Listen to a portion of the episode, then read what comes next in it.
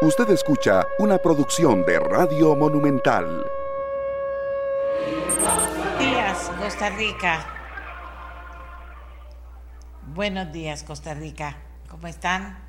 Bueno, ya casi se va el mes de la patria. Estamos a una semana de terminar el mes de septiembre del 2023.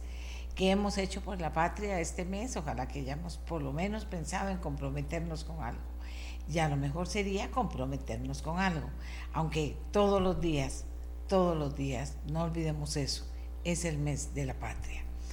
Bueno, vamos a empezar el programa, hoy es un viernes, lo vamos a empezar con una noticia que les voy a decir, que no es una buena noticia, pero que no tenemos que ocultarla, que hay que hablar de eso y hay que profundizar en eso porque para poder enfrentar la situación que tenemos en este país necesitamos de muchas cosas, entre ellas necesitamos las autoridades pertinentes, necesitan plata.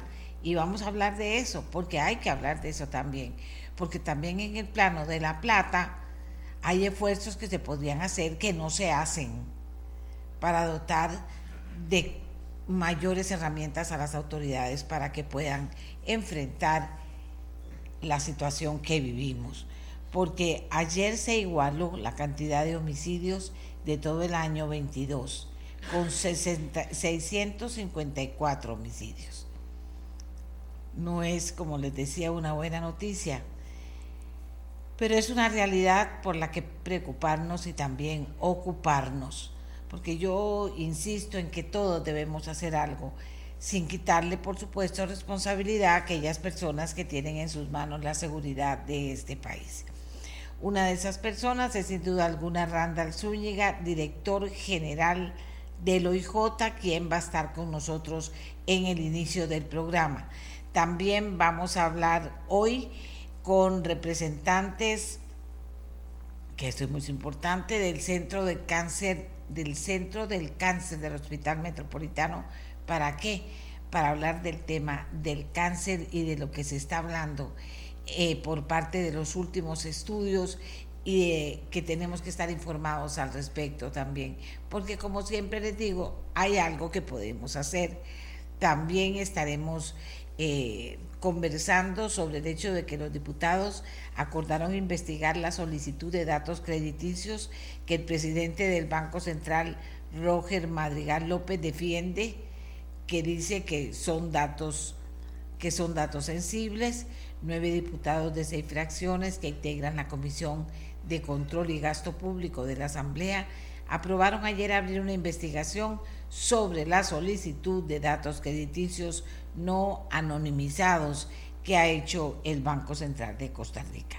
Esos son los temas de hoy en el programa. Ojalá que usted pueda acompañarnos y aportar como hace cada día agradecidísima con toda el apoyo que ustedes nos dan, con toda la gente que se conecta cada mañana para poder eh, participar, que es la parte que más me gusta, que participan muchísimo, pero también para escuchar, para aprender todos juntos y para fortalecer nuestra opinión para que nuestra opinión aporte a la opinión pública nacional de una forma responsable, seria e informada, ¿verdad? Ese es el papel que pretendemos cumplir en este país con el apoyo de todas y todos ustedes.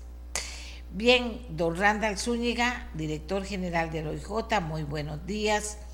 Ayer se votó en segundo debate el proyecto 23.330 esto quiere decir que las policías de nuestro país quedan fuera de la regla fiscal. Bueno, esto es solo parte de lo que se necesita para enfrentar el tema del narcotráfico, de la criminalidad. Esto es solo parte.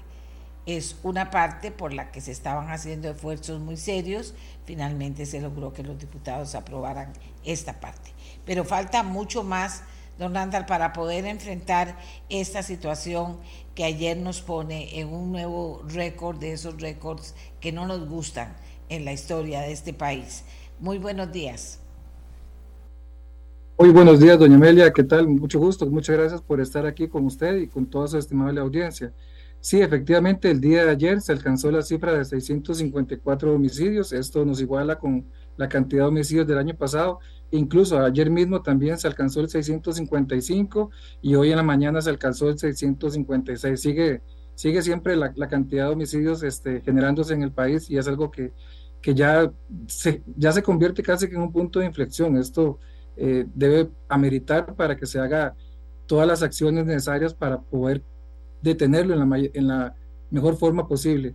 Eh, muy bien lo que usted apunta, efectivamente, ayer este, finalmente se dio eh, segundo debate al expediente 23.330 que logra este, excluir a, los cuerpos policiales y a los de investigación judicial, en este caso al OIJ, de la regla fiscal. Ah, era un absurdo en realidad que eh, dineros que se le decomisan al narcotráfico no puedan ser utilizados por los cuerpos policiales.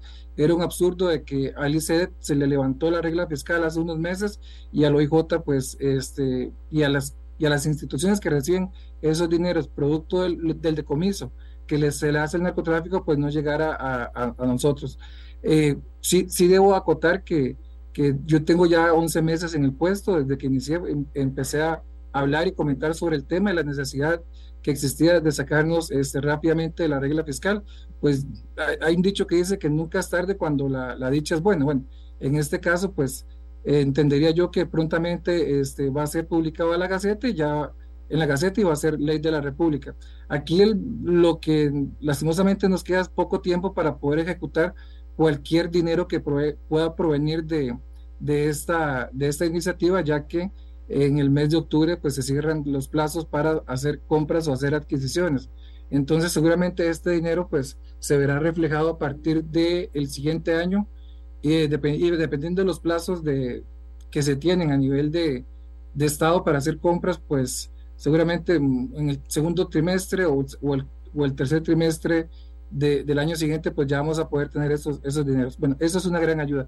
Sin embargo, doña Amelia, como usted bien lo dice, hay una eh, importante cantidad de proyectos de ley asociados o vinculados con el tema de seguridad que se requiere una acción este, bastante decidida, con, mucha entereza para poder este, lograr un cambio profundo. entre algunos de, los proyectos que yo le podría mencionar, hay uno muy importante que es el 21.551 que nos permite a, los beneficiarios de la ley de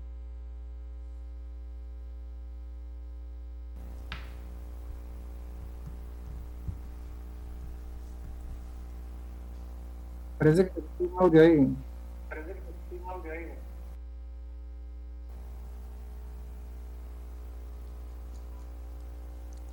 Vamos a ver, eh, por favor, compañeros, si, tenemos problemas con el con el Zoom, de inmediato, de inmediato tenemos que estar llamando a las personas por teléfono para no tener que hacer esos huecos que se nos hacen en el programa. Yo voy en este momento a mandar el teléfono de don Randall por si se nos vuelve a cortar, poder tener eh, amigos y amigas a la persona y no durar tanto rato eh, sabiendo que lo lógico que tenemos que hacer es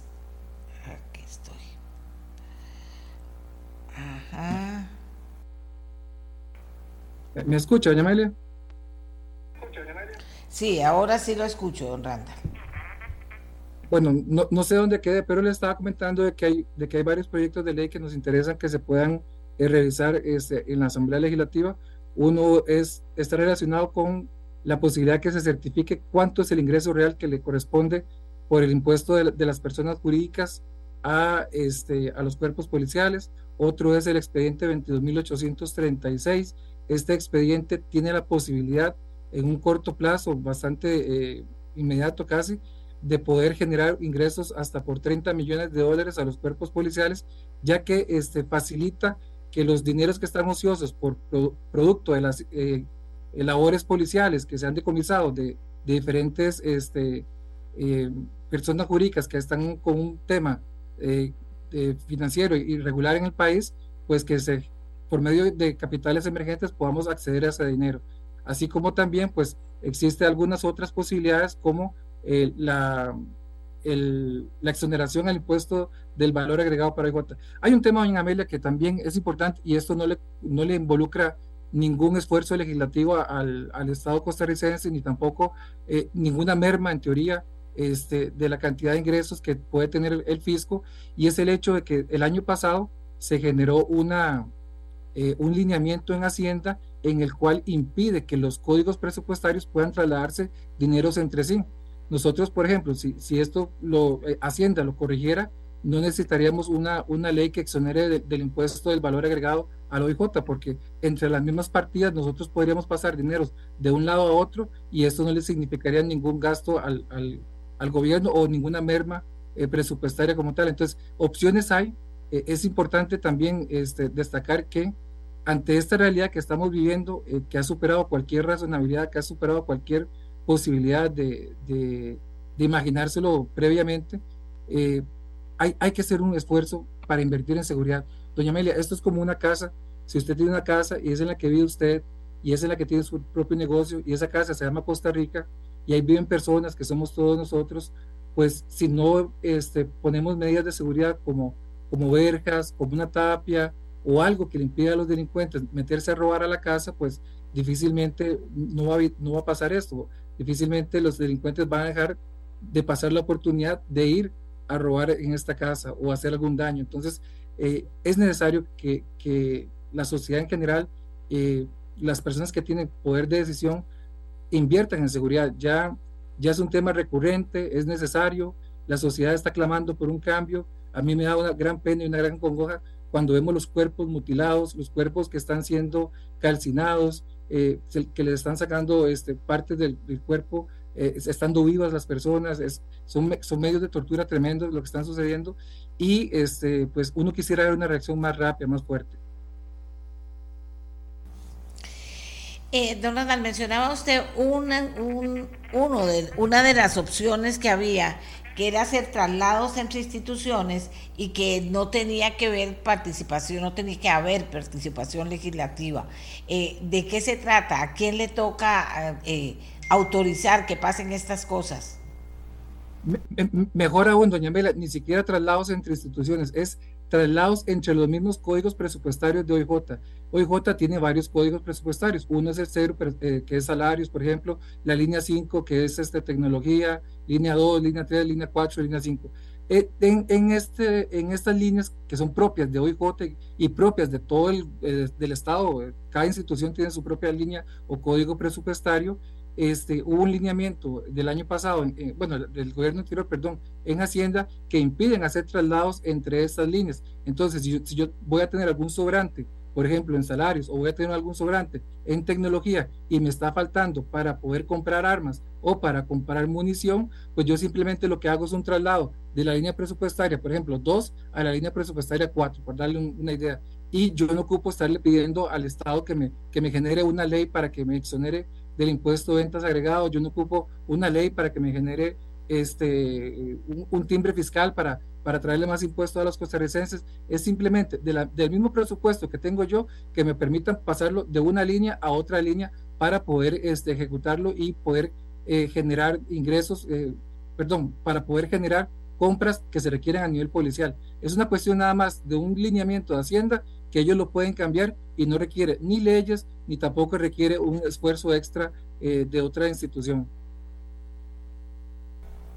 ¿Le han hecho esta petición a quién en Hacienda? ¿Al ministro? ¿A quién? ¿Qué les ha contestado?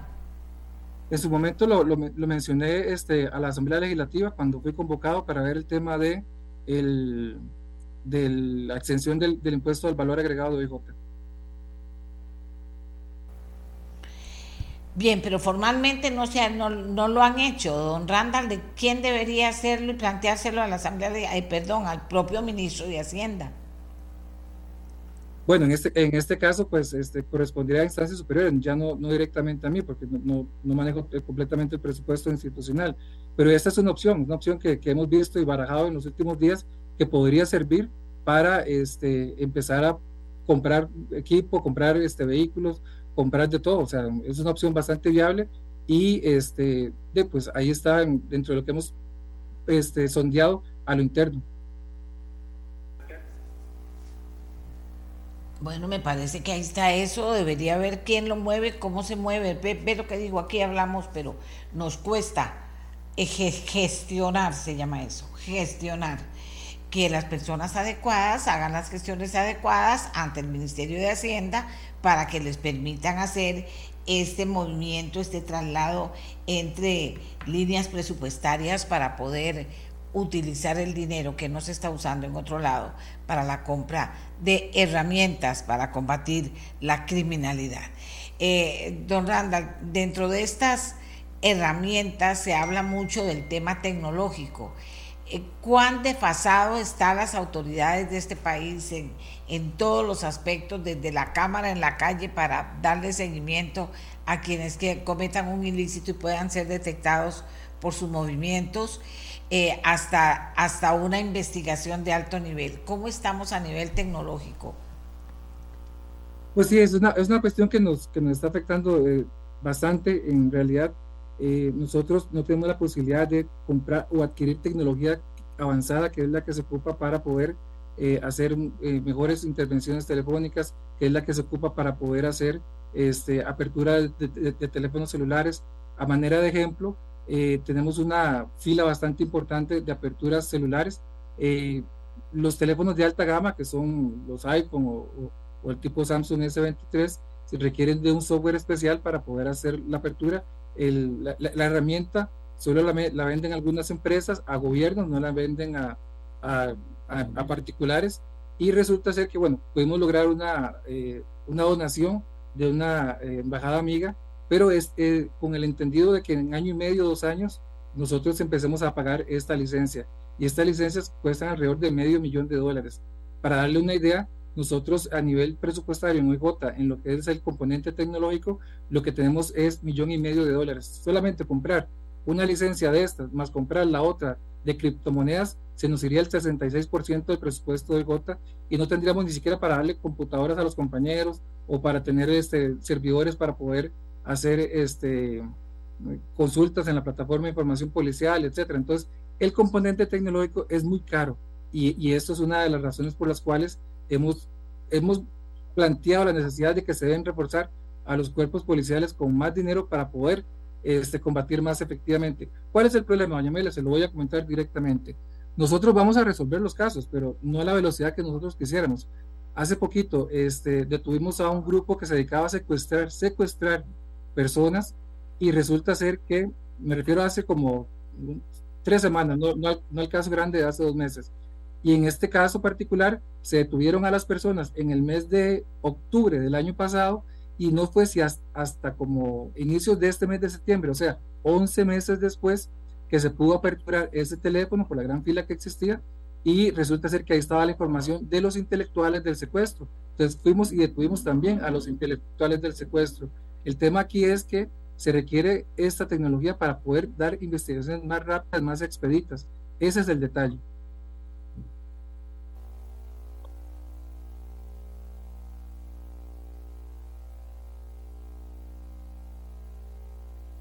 Eh, vea lo que nos dice el diputado Gilbert Jiménez, que hoy mismo le envía nota al ministro de Hacienda para que valore la solicitud de don Randall de traslado entre partidas y presentaré norma en presupuesto 2024. Vamos a ver, don Randall, si logramos algo. Yo, yo pienso que el día que pasa el programa Nuestra Voz y no logramos algo concreto de las inquietudes que nos plantean, no vale la pena tenemos que lograr cosas concretas. De repente, don Gilbert manda la nota, se hace, se da una respuesta y ya estando en el presupuesto no habría problema, ¿cierto? Pues nosotros tenemos una gran capacidad para poder ejecutar y hacer transferencias entre partidas para nosotros poder generar este, compras, que es lo que requerimos o buscamos. Entonces, eso sí nos ayudaría bastante.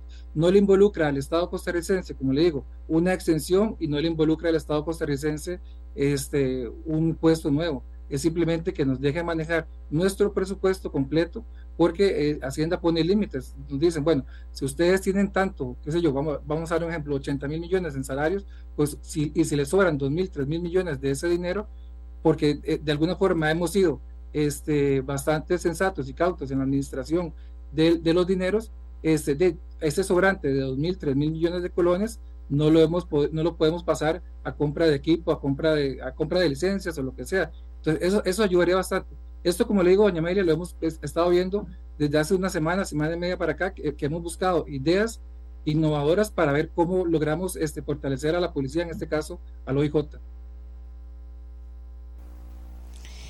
Bueno, eh, vamos a ver, con esto de de la regla fiscal, usted dice que hasta el próximo año cree usted que se podrían utilizar los dineros.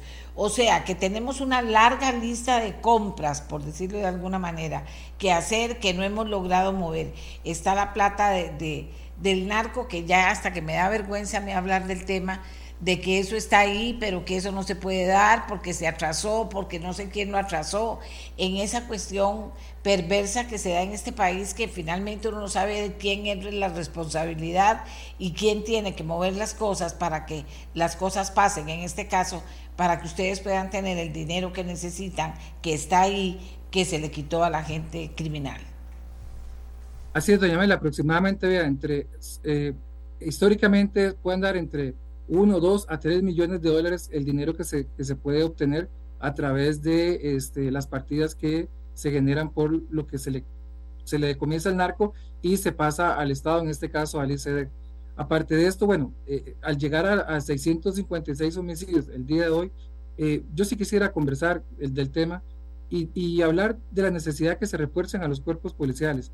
Eh, si, no, si no hay una reacción, si no hay un cambio importante, si no hay inversión en seguridad, este, a nivel de, personal, esta lucha pues nos lleva algo aventajado los, delincuentes en tema de este, las muertes, la violencia. Es que no solamente es el tema de, de, las personas fallecidas, son todas las tentativas de homicidios que han aumentado eh, importantemente durante este año, es la cantidad de personas que sufren lo que es el gota a gota, personas que más bien se molestan de alguna forma si nosotros vamos a entrevistarlas o, queremos hablar con ellos a ver si han sido víctimas de gota a gota, porque eh, tienen el miedo, o sea, no, si llega un policía a la, a la, casa de ellos, pues van a creer después de que los delincuentes este, se van a dar cuenta de esto y pues van a ser un objetivo de, de, la violencia. Entonces, vea, vea, lo terrible que es el miedo de la sociedad para poder este, estabilizar eh, la paz social, que es lo que quisiéramos nosotros. Entonces, yo sí le pediría muy respetuosamente a don Gilbert, que ahora le, escribió a usted, a diversos diputados, yo sé que doña Gloria Navas también está haciendo una moción bastante importante, creo que la 137, para el, expediente 22.836, a fin de que de manera temporal, durante los próximos 36 meses, el dinero que se genere producto de lo que se le comienza al, al narco en capitales emergentes pueda ser este, compartido de manera tripartita entre OIJ, Ministerio Público, Ministerio de Seguridad Pública. Estas son acciones afirmativas, son acciones importantes.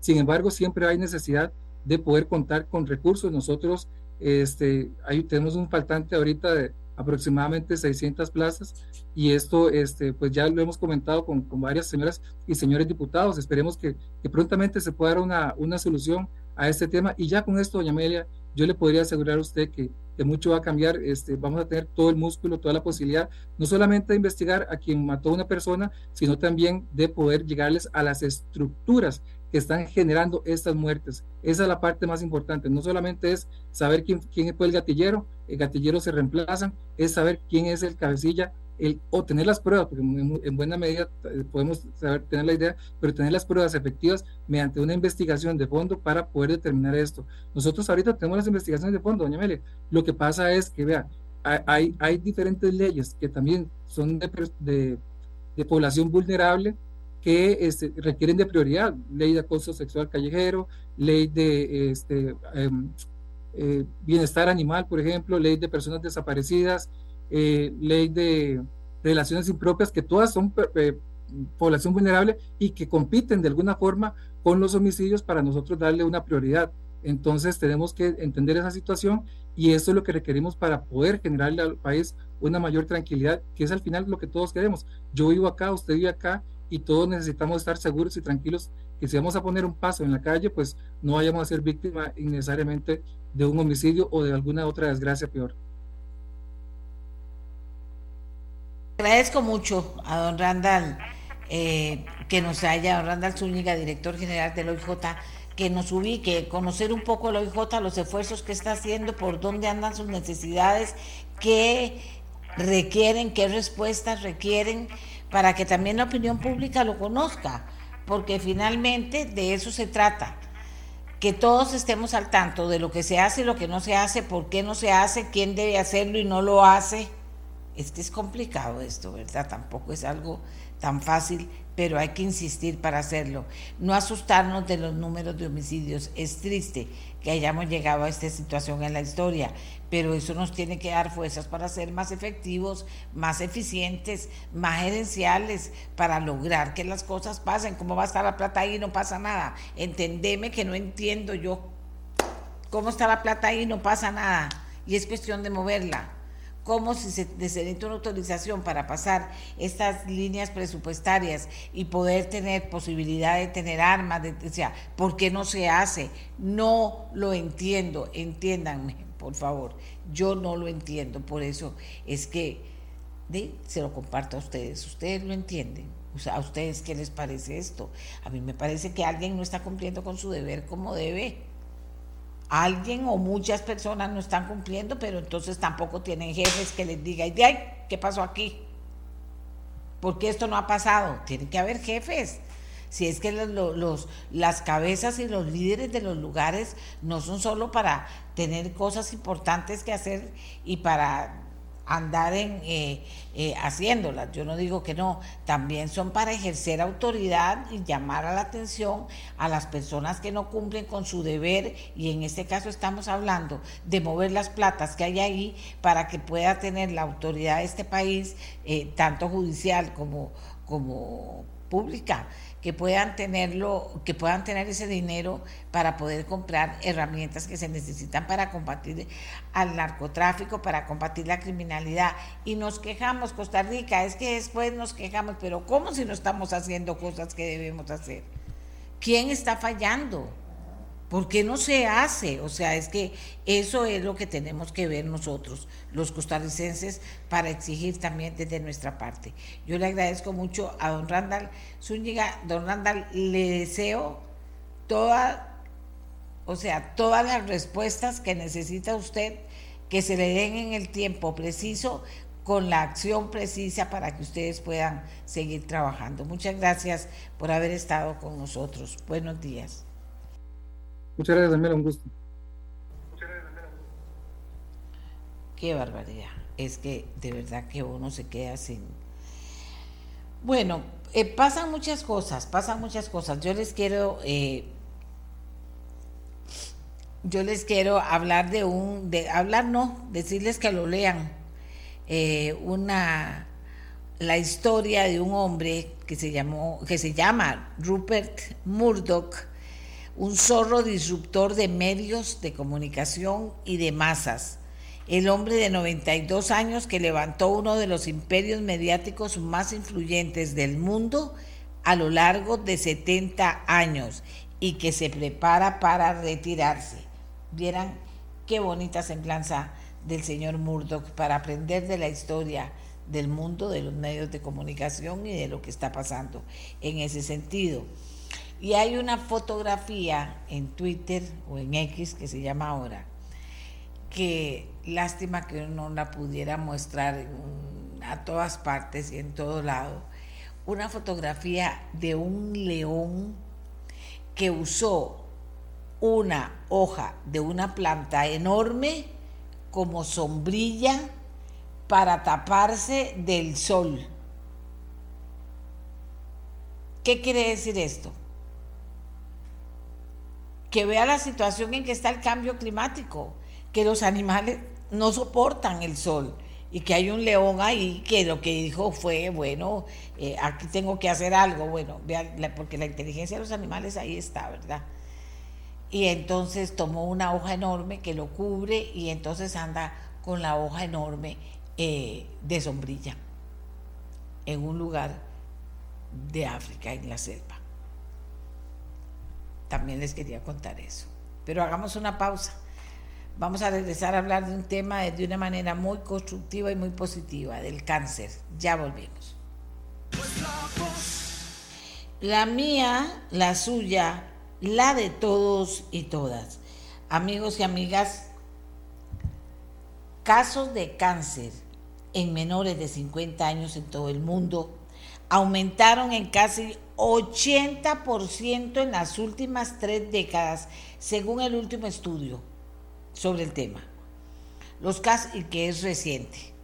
Los casos de cáncer entre las personas de 14 a 49 años aumentaron en casi 80%, pasando de 1.82 millones a 3.26 millones entre 1990 y 2019. El estudio lo publica la revista británica BMJ Oncology.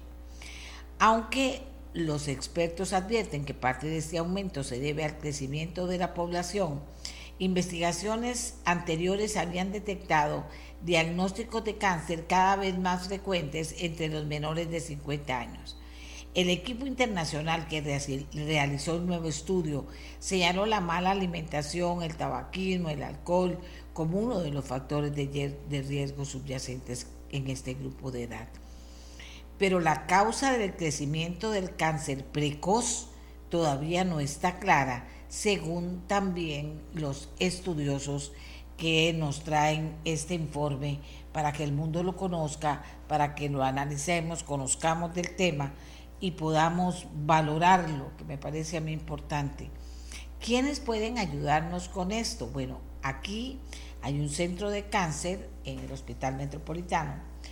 Ahí hay expertos en el tema que están trabajando. Yo le voy a pedir a eh, uno de nuestros invitados que nos cuente qué es esto del centro del cáncer para que a partir de ahí, con los que conocen del tema, podamos mover qué pasa con esto del cáncer en personas tan jóvenes, de 14 a 49 años, y el aumento tan desproporcionado que se ha presentado. Entonces están con nosotros el doctor Andrés Biernik, oncólogo y hematólogo, él es el, eh, representante, el CEO del Hospital Metropolitano, y tenemos al doctor Gerald Peraza, cirujano oncólogo también, para conversar con nosotros sobre el tema. Doctor, doctores, muy buenos días. Voy a comenzar con el doctor Viernik. Doctor, me parece importante, ya que vamos a hablar del tema, que, ubiquemos el centro del cáncer. perdón, que usted nos pueda hablar del centro del cáncer para que podamos tener una dimensión de los conocimientos que ustedes manejan, para que podamos después aterrizar el tema sobre el aumento en estos eh, en esta gente joven. Adelante. Doña Amelia, muchas gracias más bien por la oportunidad y la invitación a participar y más bien la felicito por traer un tema tan importante como este estudio que usted menciona, que ahora ojalá nos permita eh, conversarlo y discutirlo un poquito. Eh, específicamente en el, en el, Hospital Metropolitano, nosotros en el año 2016-2017, viendo la situación nacional de cáncer y viendo las necesidades que tienen muchos pacientes en acceso no solamente al tema de tratamiento, pero principalmente a un diagnóstico ojalá oportuno, acceso a seguimiento adecuado, eh, acceso a aquellos pacientes que son ya sobrevivientes de cáncer. Entonces en ese momento montamos un proyecto, un programa, nosotros le llamamos un centro de excelencia, eh, justamente tratando de brindar acceso a, a este tipo de atención oncológica. Eh, ya casi siete, ocho años después, eh, gracias a Dios, digamos, es un proyecto que ha estado bastante consolidado. Hoy en día, bueno, ese proyecto hoy en día lo lidera el doctor Peraza, que nos acompaña. Eh, somos más de 45 especialistas de diferentes áreas, desde tanto la oncología médica, la cirugía, hematología, radioterapia, medicina paliativa y todo lo que es, digamos, los servicios, nosotros les llamamos paralelos que requieren estos pacientes, como nutrición oncológica, fisioterapia, el tema de salud mental, eh, en fin, gracias a Dios ha sido un proyecto que se ha consolidado. Eh, nosotros hoy en día hacemos muchísimo acceso a diagnóstico para dar números específicos eh, que creo que son relevantes. solamente el año pasado nosotros diagnosticamos en el, en el, Hospital Metropolitano más de 200 cánceres de mama. ¿Qué significa eso? Para que tengamos una idea, en Costa Rica, según el Registro Nacional de Tumores, hay cerca de 1.600 casos, ¿no? Entonces, eh, nosotros tenemos esa estadística, tenemos esos pacientes que han sido identificados, muchos de esos pacientes eh, fueron operados y continúan en tratamiento con nosotros. Eh, muchos de ellos también, y por un tema de acceso y costo, pues terminan en, la seguridad social. Sin embargo, el principal objetivo de ese proyecto es tratar de acortar lo que llamamos nosotros el intervalo diagnóstico, que es el periodo desde que una señora se siente una pelotita, por ejemplo, en el seno, hasta que realmente es atendida y tiene su cirugía y tiene un resultado. Eh, entonces realmente ha sido un proyecto de que gracias a Dios eh, ha brindado mucho acceso. Eh, nosotros hoy en día también damos atención en diferentes sitios. Estamos en las sedes del Hospital Metropolitano en el Valle Central, tanto en el área de Lindora, San José, Plaza Lincoln y Plaza del Sol. Y de hecho estamos también ahorita en este momento dando atención en Liberia y en la sede de San Carlos. Eh, de hecho, la sede de San Carlos abrió hace poco y, justamente en el último mes tuvimos un paciente que recibió tratamiento completo eh, en Ciudad Quesada, digamos, a través de este programa. Excelente, excelente. Ve que hay que preguntar para conocer sobre estos esfuerzos que se hacen en el país que tienen que ver con la salud y en este caso concreto con el cáncer y todo su seguimiento. Doctor, si le parece, entramos en materia sobre este estudio que se presentó recientemente, que me parece a mí muy importante que la gente conozca y que podamos saber qué puede hacer un país, qué puede hacer la medicina, qué puede hacer cada uno de nosotros en este caso. ¿Le parece? Adelante, gracias. Sí, eh, Vamos entonces con el doctor Gerald Peraza quien ha estado a cargo, quien está a cargo de toda esta experiencia del eh, hospital, del centro de excelencia que tiene que ver con el cáncer en el hospital metropolitano. Doctor, ¿cómo enfocar eh, este tema que traemos hoy a la mesa? Adelante. Buenos días, doña Amelia, y me uno a las palabras del doctor Viernes. Muchas gracias por darnos la oportunidad de estar presentes en su programa y hablar de de este tema tan importante que es una de las enfermedades que más golpea al país en asunto de incidencia y pues obviamente en números de mortalidad, lamentablemente. En el tema en específico que queremos hablar hoy, curiosamente de 10 años para acá hemos visto que lo que era normal, decirlo así, ver pacientes generalmente de la tercera edad, pacientes arriba de 65 años con diagnósticos de cáncer, Conforme ha pasado el tiempo, vemos que nos encontramos pacientes jóvenes que no eran, digamos, la norma en este tipo de enfermedad. Inclusive pacientes jóvenes que se escapan de los tamizajes que tenemos o que están establecidos eh, en el país para los diferentes tipos de cáncer. Pacientes de 30 años, pacientes de 40 años, que una paciente con un cáncer de mama, pacientes de 30 años con cáncer de colon. Y definitivamente esto nos llama la atención y decimos, bueno, qué, qué tirada, ¿verdad? No queda otra palabra, porque estos pacientes, lamentablemente, muchos de ellos escapan de estos tamizajes que tenemos. ¿Por qué? Porque si nos ponemos a ver, nosotros en nuestro país, eh, recientemente, a las mujeres de 40 años son las que se les empiezan a hacer mamografías. Lo que hablan las normas son que los pacientes mayores de 45 años, con algún tipo de de factor de riesgo, que más adelante vamos a hablar de esto de factores de riesgo, pero si son pacientes que tienen familiares, que tienen el antecedente de haber tenido cáncer colorectal, empiezan su tamizaje hasta los 45 años. Entonces, ¿cómo hacemos con estos pacientes que ya llegan con un diagnóstico? Porque lamentablemente empezaron con algún tipo de síntoma o algún tipo de, de dolor o molestia y se escaparon de ese tamizaje. Bueno, lamentablemente en este asunto de escaparse de estos tamizajes lo podemos enfocar en dos grupos a estos pacientes para ver cómo influimos positivamente en ellos. Bueno, los pacientes que tienen factores de riesgo eh, son los que tenemos que prestarles más atención. ¿Y cuáles son esos factores de riesgo? Bueno, yo los dividiría en dos brazos, por decirlo así.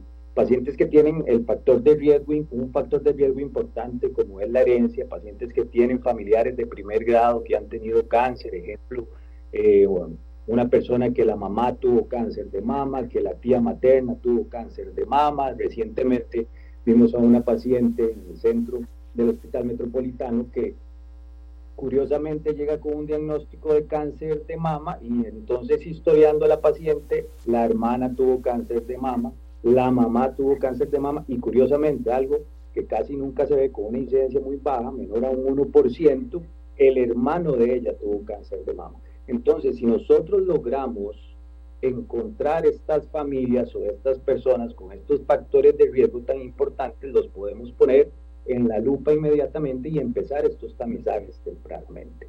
Y el otro punto que quiero hablar, para darle la palabra al doctor Bierni, es en los factores de riesgo que tenemos no modificables como este que mencioné, que no lo podemos cambiar porque fue papá o mamá que tuvo cáncer, y en los modificables, que aquí es donde el estudio que usted mencionó al principio nos llama a jalarnos las orejas y poner la barba en remojo, que cuáles son esos factores de riesgo modificables. Bueno, nuestros estilos de vida, y ahí es donde nosotros podemos influir en estas personas jóvenes, cambiando a estilos de vida saludable, mejorando nuestra alimentación, que más adelante podemos ver el detalle, disminuyendo los hábitos que lamentablemente ocasionan problemas en nuestra salud como el alcohol, como el tabaco y realizar ejercicio.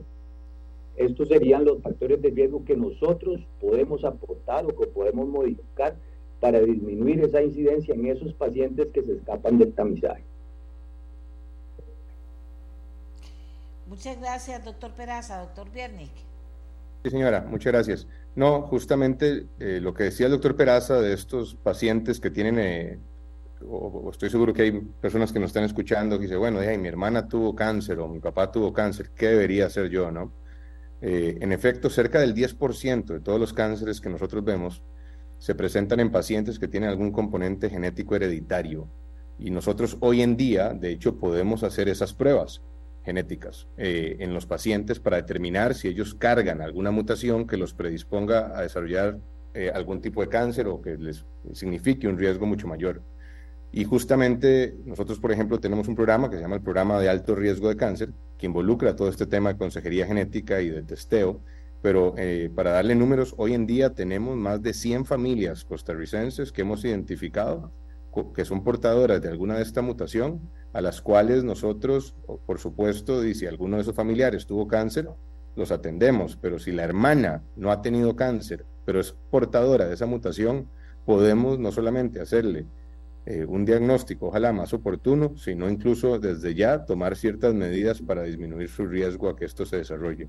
Entonces eso es sumamente importante. Eh, lo otro que creo que es súper valioso comunicar es el tema de investigación clínica. Eh, estos estudios que, que, se están publicando ahora, como el que usted menciona ahora, pues gracias a Dios se dan pensando en que existen centros dedicados a hacer investigación. nosotros en Costa Rica tenemos que estar a la vanguardia de esto también, ¿no? nosotros en, el Hospital Metropolitano en este momento tenemos más de 20 estudios clínicos activos, muchos de ellos, la gran mayoría de hecho, para pacientes oncológicos. tenemos tres estudios en pacientes con cáncer de mama. En este momento estamos eh, con un estudio clínico de pacientes que tienen cáncer de colon, eh, cáncer de pulmón y estamos por abrir un estudio clínico en cáncer de próstata. Estos estudios clínicos, quiero, quiero comunicarlo muy bien, no son estudios clínicos que a nosotros se nos ocurrió, digamos, eh, a lo interno tener una idea para buscar una cura o un tratamiento para un cáncer, sino que son estudios internacionales, muchos de ellos de Big Pharma, eh, que prácticamente nosotros hemos aplicado y nos han certificado como centro de investigación para poder llevar a cabo estos estudios, ¿no? Para nosotros esto es súper valioso porque eso le da acceso a pacientes que tienen un diagnóstico de cáncer a tratamientos que, número uno, de otra manera no podrían accesar y, número dos, cuidado y no sumamente innovadores. Entonces, creo que es importante que si hay pacientes eh, que en este momento están pasando con una condición de este tipo, que siempre analicen y busquen si hay algún estudio clínico certificado por el Ministerio de Salud eh, al cual puedan, puedan participar. Eso, eso es algo que, que nosotros siempre recomendamos en, en las circunstancias eh, apropiadas.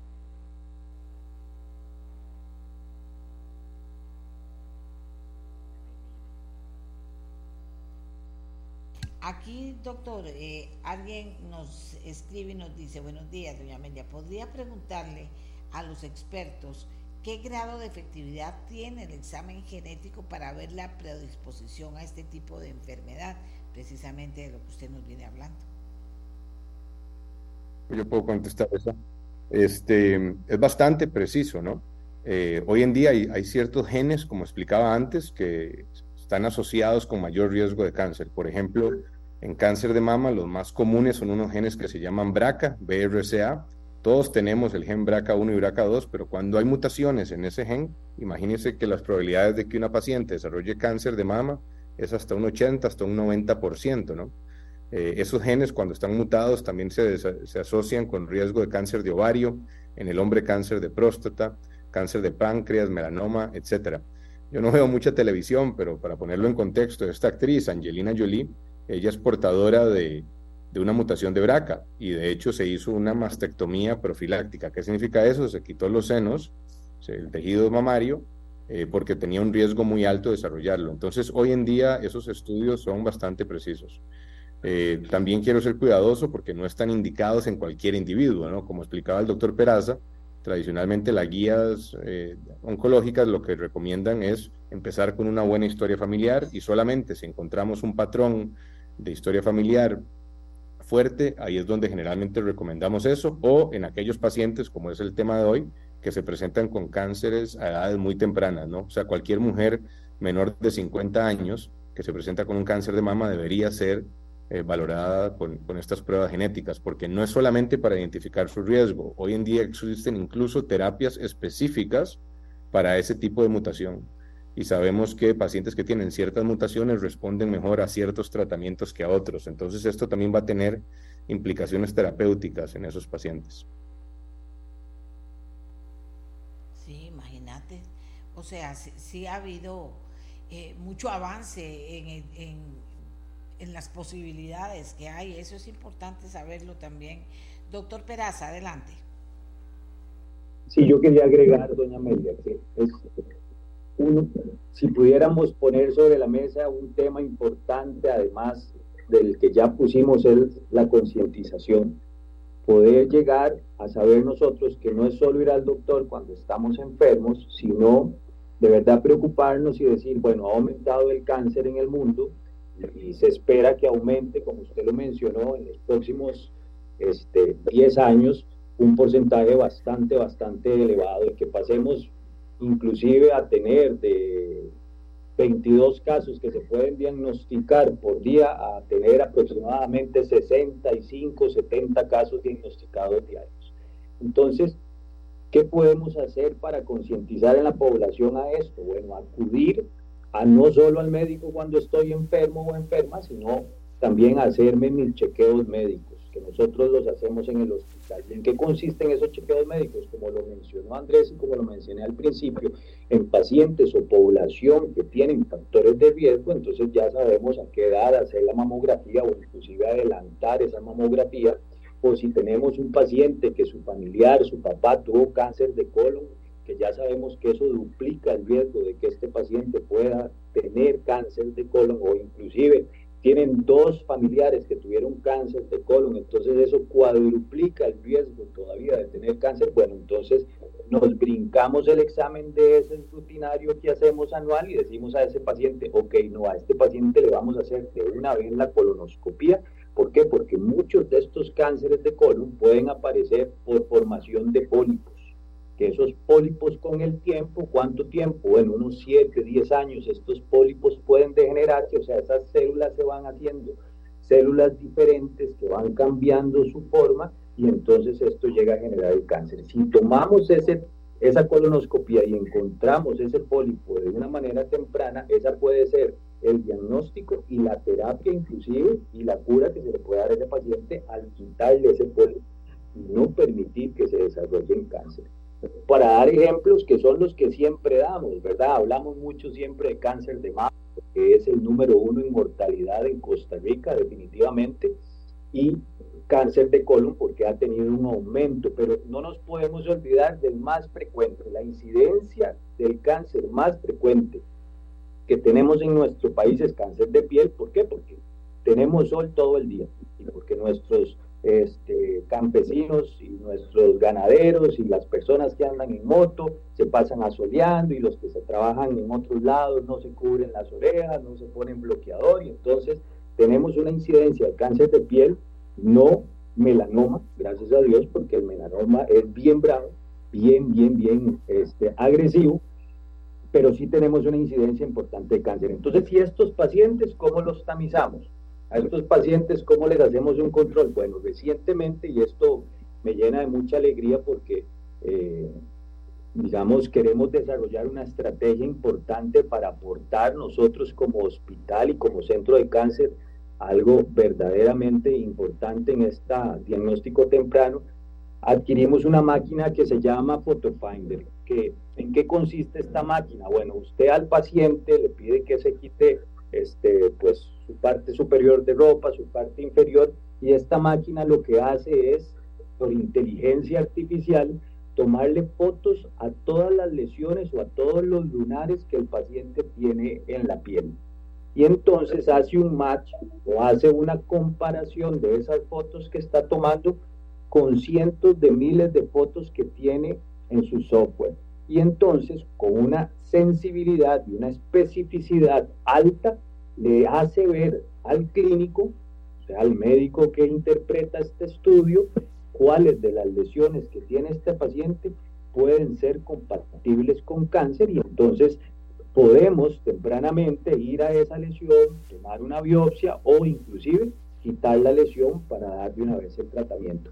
Entonces, en resumen, ¿qué estamos haciendo como centro de cáncer? No solo tratar a los pacientes que vienen con esta enfermedad, sino aportar también en la detección temprana de esto, porque yo creo que una clave en cualquier país, mucho más en un país como el nuestro, que gracias a Dios tenemos la oportunidad de, de, tener un, una medicina de primer mundo, este, poder decirle a los costarricenses, bueno, además de tratarlos, podemos diagnosticarlos tempranamente, estas son las herramientas, estos son los chequeos que nosotros les sugerimos. Si usted tiene 40 años, acérquese al Hospital Metropolitano, pregunte cuál es, yo tengo 40, 45 años y quiero hacerme un chequeo oncológico, ¿qué me recomiendan? Entonces, ahí viene, lo atiende un médico, ve cuáles son sus factores de riesgo de acuerdo a su entorno familiar, de acuerdo a sus factores de riesgo modificables, digamos, en, en relación a peso, azúcar en la sangre, hábitos como fumado, como tomar, licor, etcétera, y entonces desarrolla una pila de exámenes que le pueden hacer a este paciente para poder diagnosticar tempranamente y verdaderamente influir en la incidencia de esta enfermedad que constantemente, día a día, está matando más a nuestros costarricenses.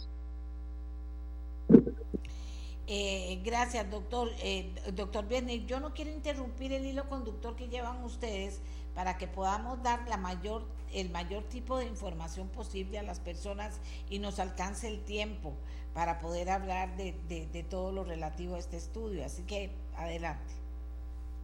No, gracias. Este, tal vez para explicar el contexto del estudio. Este es un estudio que lo que hizo fue agarrar eh, es un estudio que si bien es cierto fue publicado en la revista de Oncología Británica, es un estudio que hizo un análisis de todos los registros o los registros tumorales más importantes en el mundo. O sea, agarró la estadística de muchos países, países de altos recursos, países de, recursos intermedios o recursos bajos, eh, y analizó justamente, eh, hizo una comparación de cómo era la incidencia o la frecuencia de estos cánceres en el año 1990 y ahora y justamente identificó que en pacientes menores de 50 años, como usted lo dijo muy bien, doña Amelia, al principio, eh, ha subido en un 80% la incidencia de cáncer.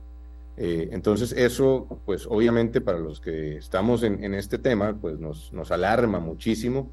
Lastimosamente nosotros, como el doctor Peraza, mi persona y muchos otros que estamos en el mundo de la medicina, no nos sorprenden esos números porque lo vemos todos los días.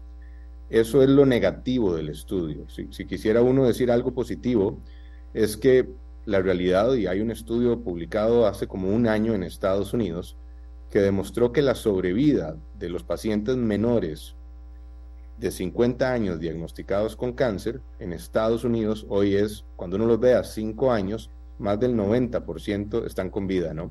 Entonces, eso es muy importante porque nosotros naturalmente escuchamos la palabra cáncer inmediatamente pensamos en muerte.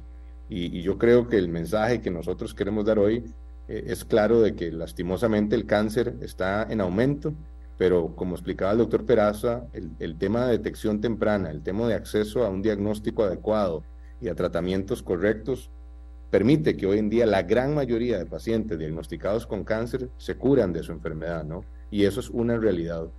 Eh, entre más temprano se diagnostique el cáncer, mucho mejor probabilidad va a tener ese paciente de salir adelante, mucho menos costo va a tener en su atención y mucho menos morbilidad. ¿Qué significa morbilidad?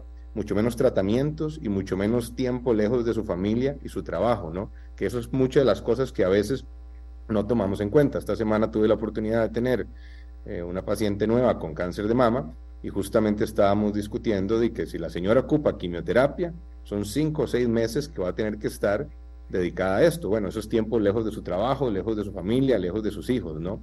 Eh, y en la medida de lo posible, si nosotros logramos detectar pacientes en, edad, en, en, etapas muy tempranas, no requieren ese tipo de tratamientos, ¿no?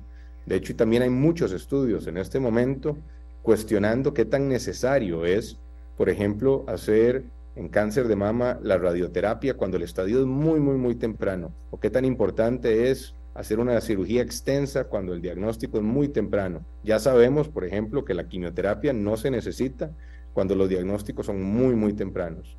Eh, cuando los tumores nosotros llamamos in situ, eh, popularmente se les conoce como eh, encapsulados, ¿no?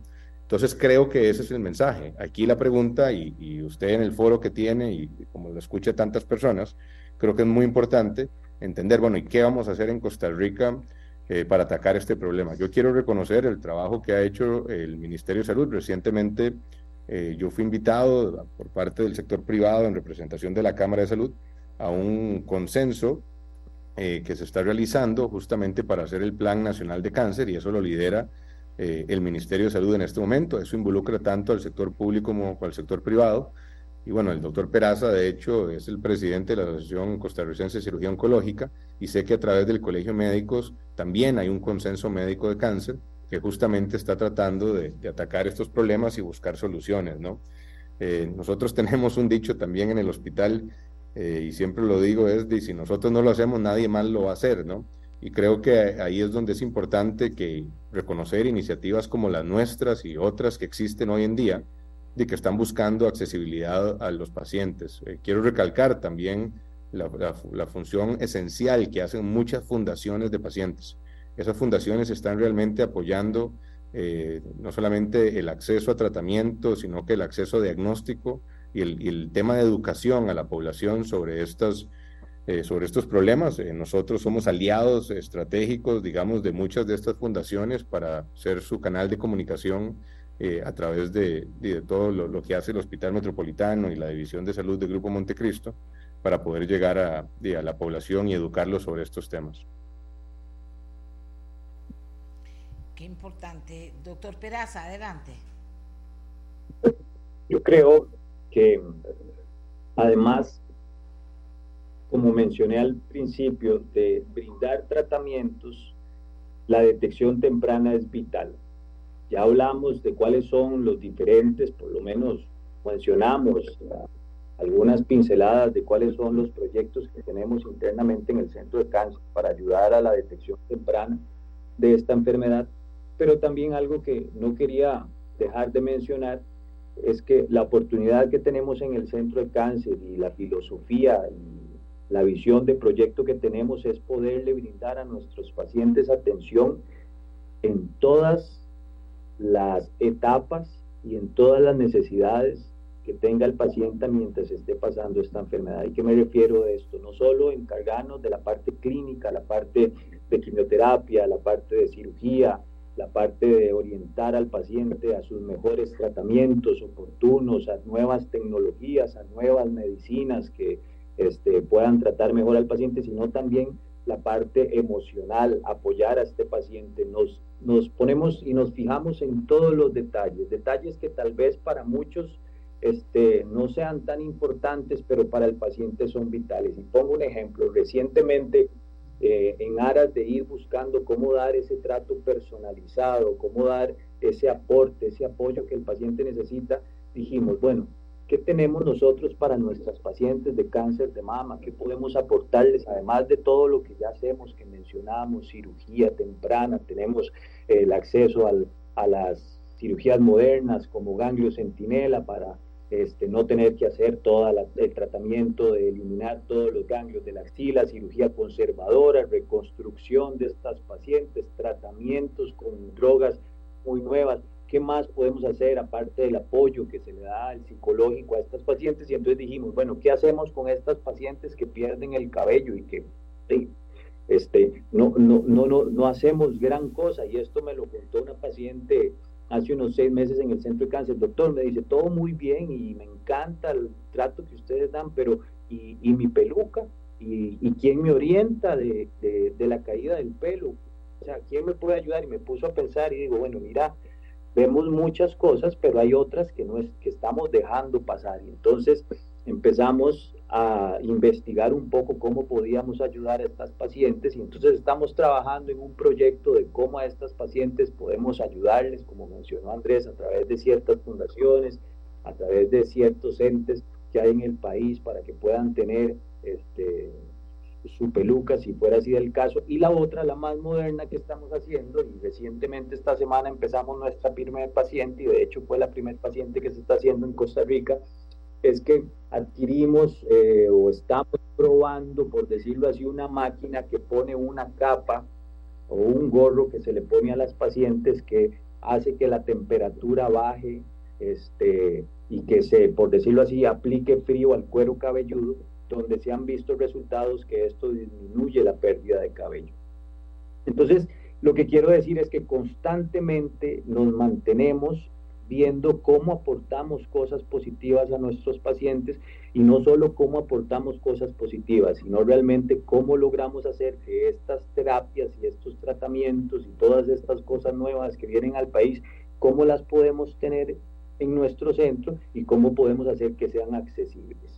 Este, hay un punto que siempre sigue siendo álgido en el tratamiento del cáncer y son los costos. Definitivamente es una enfermedad que lamentablemente sus costos son altos y no solo en, a nivel privado, sino lo vemos también a nivel de la seguridad social. El esfuerzo que hace la seguridad social para tratar estos pacientes, para dar las drogas necesarias es inmenso y es bueno, es bueno realmente lo que se hace. Pero nosotros como ente privado y como y como centro de cáncer intentamos, obviamente, buscar la forma de que estos tratamientos sean accesibles, ayudamos a los pacientes en la forma que podemos.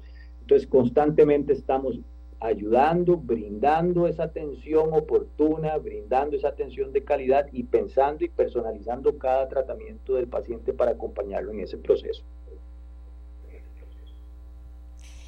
Eh, doctor Biernik, cuando se habla de, sobre bueno, lo que rescatamos de este estudio eh, a nivel informativo, se menciona que eh, la mala alimentación, aparte del tabaquismo que ya habíamos oído hablar y el alcohol, que ya eh, que no estaba tan clara yo, dice la alimentación, el tabaquismo y el alcohol como principales factores de riesgo subyacentes en este grupo de edad y digo, bueno, esto es nuevo o, eso siempre se ha manejado así, doctor, esta información.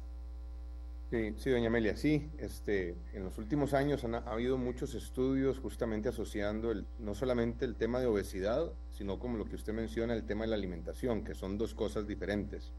Eh, tanto la obesidad como una mala alimentación incrementan el riesgo de ciertos cánceres. Eh, cáncer de colon, es el expertise del doctor Peraza, eh, es un ejemplo en donde, digamos, eh, dietas ricas en grasa incrementan muchísimo eh, el riesgo de, cáncer de colon.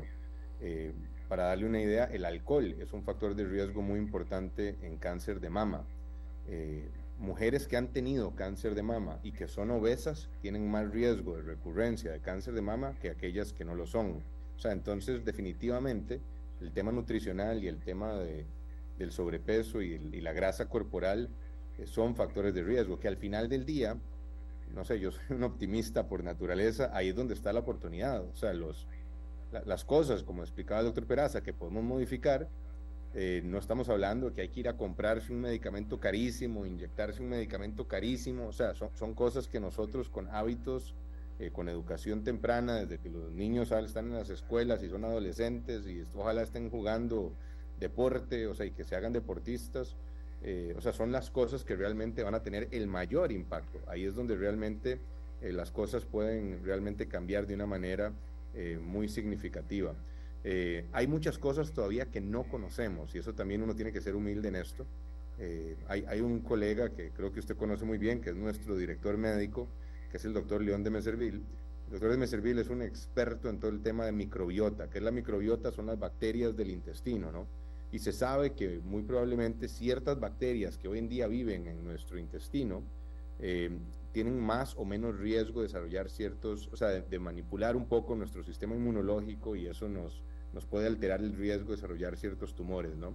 Entonces, en efecto, hay, hay muchos estudios muy innovadores que van en esa dirección pero, pero eh, es muy importante que la gente entienda, digamos, que el tema de los hábitos eh, alimenticios, pues definitivamente son, son temas importantes. Además está decir también de que el tema del ejercicio físico es sumamente valioso, no solamente para el tema de cáncer, ¿no? Todos estos hábitos al final del día también tienen un impacto enorme en todo el tema eh, cardiovascular, va mucho más allá que el tema oncológico.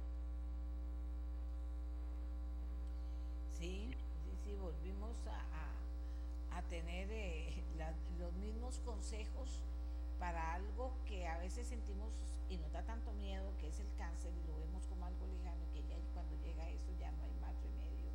Y nos están poniendo al revés. Estemos atentos a cualquiera de las cosas que puedan pasar o a detectarlas para poder tratarlas y solventarlas y salir adelante, diría yo que, que, que esa es la idea que nos están dejando ustedes esta mañana, doctor Peraza.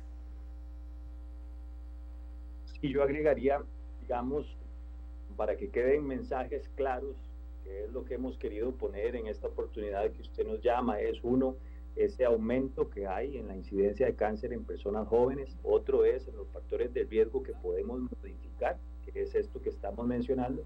Y entonces, ¿qué consejos podemos aportar nosotros como profesionales en la salud a la población en relación a su dieta o a, su alimentación? Bueno, ya todos sabemos y hemos oído que tenemos que tomar muchísimo líquido. Tenemos que tomar ojalá unos ocho vasos de agua, un litro, litro y medio de agua, no una bebida azucarada, sino un agua ojalá sin azúcar. Tenemos que cocinar nuestros alimentos de una forma natural, evitando poner mucho nitrito, mucho nitrato, mucho condimento para que estos alimentos conserven sus propiedades importantes de vitaminas y minerales. Eh, debemos limitar nuestro consumo de esas grasas, como mencionó el doctor bien, de esas grasas que no son tan buenas como no vamos a comer carne roja todos los días, sino limitar el consumo de carne roja una o dos veces por semana máximo eh, y la otra cosa que, que no, que, no hablé y que creo que es importante y es una palabra que a veces nos cuesta mucho a nosotros como costarricenses tenerla eh, en nuestra cabeza es la moderación.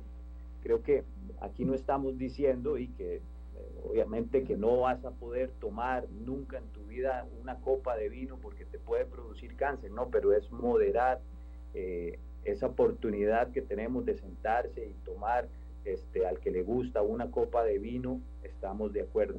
Y no hay problema y no se han visto estudios que una copa de vino vaya a generar una incidencia en el aumento del cáncer. Pero ya más de esto de uso diario y rutinario, ya vemos que más de una copa o dos copas al día de vino, para poner un ejemplo, pueden definitivamente aportar a esos pacientes que ya tienen factores de riesgo no modificables y entonces además agregan este, estos detonadores del cáncer. Por último, creo que además de las carnes rojas, de limitar los consumos, este, creo que el ejercicio es vital y me encanta porque si vemos y salimos los sábados y los domingos, vemos la cantidad de gente en nuestro país que sale a las calles a correr, que sale a andar en bicicleta, este, y eso creo que es algo que en los últimos cinco años este, en nuestro país, por lo menos, se ha incrementado bastante. Eh, hemos disminuido nuestras tasas de sedentarismo. Creo que podemos hacerlo todavía aún mejor, podemos todavía los costarricenses movernos más. Creo que si fuéramos un país este, más amigable en relación a, nuestras, a nuestro tránsito o cómo desplazarnos a nuestros diferentes lugares de trabajo, podríamos ayudar muchísimo pero este, creo que vamos por buen, por buen camino en, disminuir ese sedentarismo, por lo menos por la cantidad de gente que uno ve en la calle haciendo ejercicio y los este, constantemente nosotros también como hospital intentamos una vez al año participar o dos veces al año participar en eventos deportivos donde pues estamos aportando ese granito de arena que podemos hacer para que la gente siga haciendo ejercicio. Y por último, y creo que aquí es eh, también vital tocar este tema, es que nosotros podemos aportar, además de, de todo lo que hemos mencionado, a nuestras futuras generaciones y es tomar nuestros niños y empezar a enseñarles cuáles son esos estilos de vida saludable. Eh, hace como un año me senté con mis hijos para hablarles al respecto de qué consistían los estilos de vida saludables.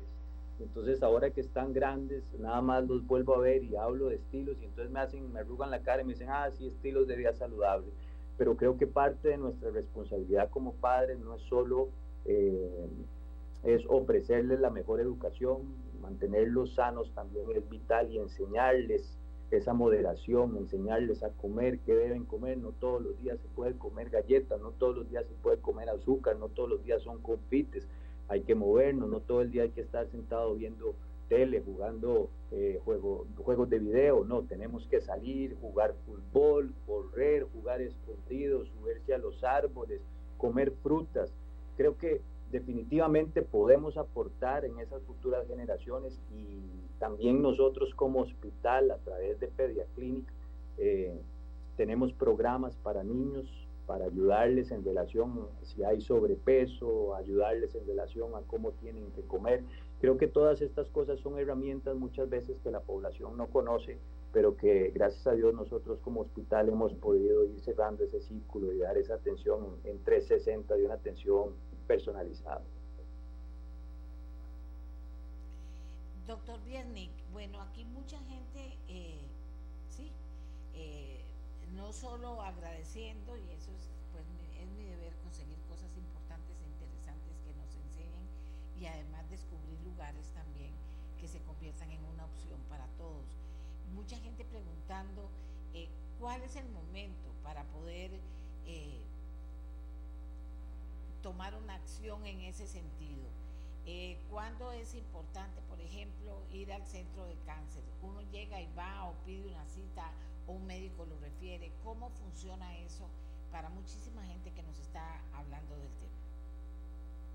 Gracias. Este, creo que hay tres tipos de pacientes que nosotros vemos. Están los pacientes sanos, que esos pacientes prácticamente cualquier persona mayor de 35, 40 años debería, eh, como explicaba el doctor Peraza, empezar a pensar en, en, factores de riesgo y empezar a pensar en diagnóstico temprano y ojalá tamizaje oncológico. Entonces tendremos un programa específico para pacientes sanos. Eh, ahí muchas veces lo que se hace es una buena historia clínica, un buen examen físico y en base a las guías internacionales de manejo de cáncer se determinan cuáles son los estudios que los pacientes deberían hacerse. Ahí es donde muchas veces en ese encuentro inicial es donde identificamos factores adicionales. Por ejemplo, si el paciente es fumador o si el paciente es obeso o si el paciente tiene antecedentes familiares. Entonces ya se empieza a personalizar mucho más la atención. Entonces ese es un tipo de paciente. El segundo tipo de paciente es el paciente que lastimosamente en este momento ya tiene un diagnóstico de cáncer o, está pasando por un tratamiento.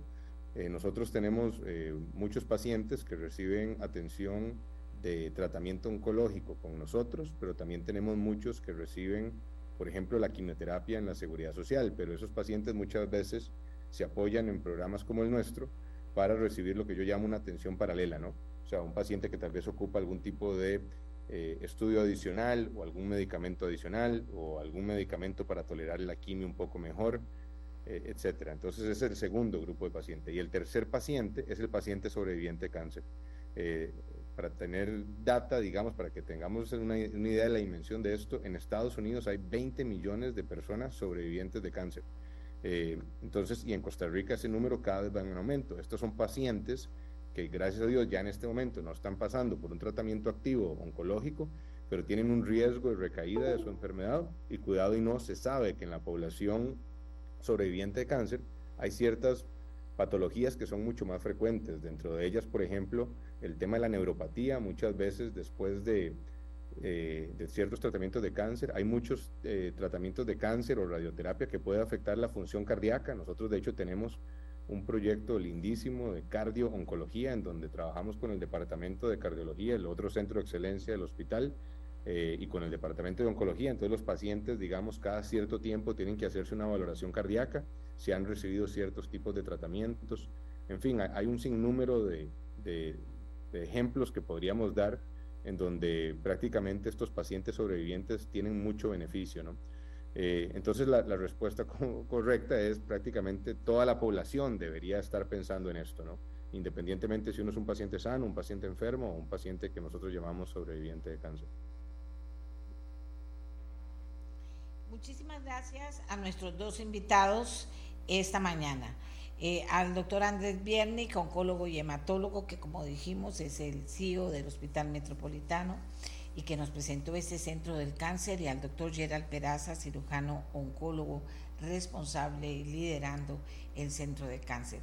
Eh, yo creo que hemos aprendido bastante desde lo que usted puede hacer a partir de hoy si no se cuida y que puede empezar a cuidarse hasta conocer las diferentes opciones que hay en este caso. Estos estudios y esta información que les damos tiene que servir para tomar mejores decisiones y hay que estar atentos a tomar mejores decisiones, no tenerle miedo al cáncer, sino prevenir el cáncer y en cualquier duda o algo, pues hacer lo necesario para saber si con tiempo, como siempre nos dice el doctor Viernes, que le voy a dejar la palabra para que nos cierre el tema, siempre nos dice, si las cosas se ven a tiempo, aunque sea en el cáncer, se puede salir adelante. Doctor Viernes, que usted nos cierra el programa. Muchas gracias nuevamente, doña Amelia, por la oportunidad. Para nosotros es un privilegio. Eh, número uno, eh, usar su programa para educar y llegar a la población costarricense, porque sé que lo escuchan cientos de miles de personas. Eh, nosotros al final del día nos debemos a nuestros pacientes. Quiero agradecer eh, primero que nada a todos eh, esos pacientes y familias que nos buscan todos los días para darnos la confianza en su atención. El año pasado nosotros vimos más de 3.300 pacientes en el centro de cáncer del Hospital Metropolitano y ese número va en aumento. Eso significa que la población necesita este tipo de atención médica. también creo que tenemos la responsabilidad del lado nuestro de estar, como decía el doctor Peraza, siempre a la vanguardia. O sea, nosotros tenemos proyectos con, por ejemplo, el Instituto Nacional de Cáncer en Estados Unidos. Tenemos lo que se llaman sesiones clínicas todas las semanas. De hecho, hasta participa un hospital en Nicaragua que se pega a nuestra sesión clínica para discutir casos complejos. Eh, en este momento estamos profesionalizando aún más todo el tema de patología para poder hacer estos estudios genéticos, y literalmente cuando yo veo a mis pacientes en la consulta, siempre les digo, vea, eh, la atención que usted va a recibir aquí debería ser igual o mejor que la que usted debería recibir si se va a Estados Unidos o se va a un país de primer mundo, porque al final del día, gracias a Dios, en Costa Rica tenemos la capacidad eh, de hacer todo esto. Entonces creo que aquí, en resumen, hay un compromiso de todos, o sea, hay un compromiso del sector médico, hay un compromiso de los pacientes y al final del día todos tenemos que crear conciencia sobre esta necesidad y esta realidad.